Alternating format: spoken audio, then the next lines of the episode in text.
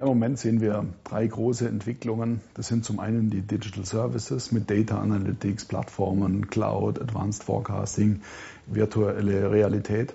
Zum zweiten die Urban Technologies, also alles, was mit Shared Economies zu tun hat, Smart City, E-Mobility. Und im dritten kommen noch dazu die Intelligent and Cognitive Automation Themen mit Robotics, virtuellen Kraftwerken, Speichern, Smart Grid. Ich persönlich denke, dass es noch nie eine Zeit gab, wo Energieversorgungsunternehmen in so kurzer Zeit vor so vielen regulatorischen und technischen Herausforderungen standen.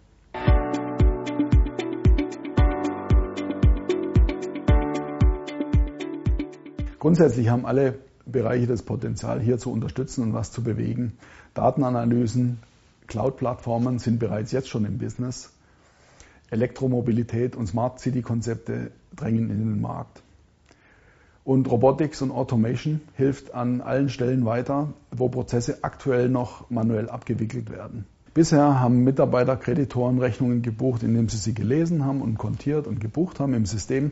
Zukünftig lernt ein Roboter die SAP-Datenbank auswendig und das Bildarchiv mit den vergangenen Rechnungen und weiß sofort, wie eine Rechnung zu buchen ist, wenn sie ins Unternehmen kommt. Die Mitarbeiter erleben hier den starken Wandel vom Arbeiten im System zum Arbeiten am System.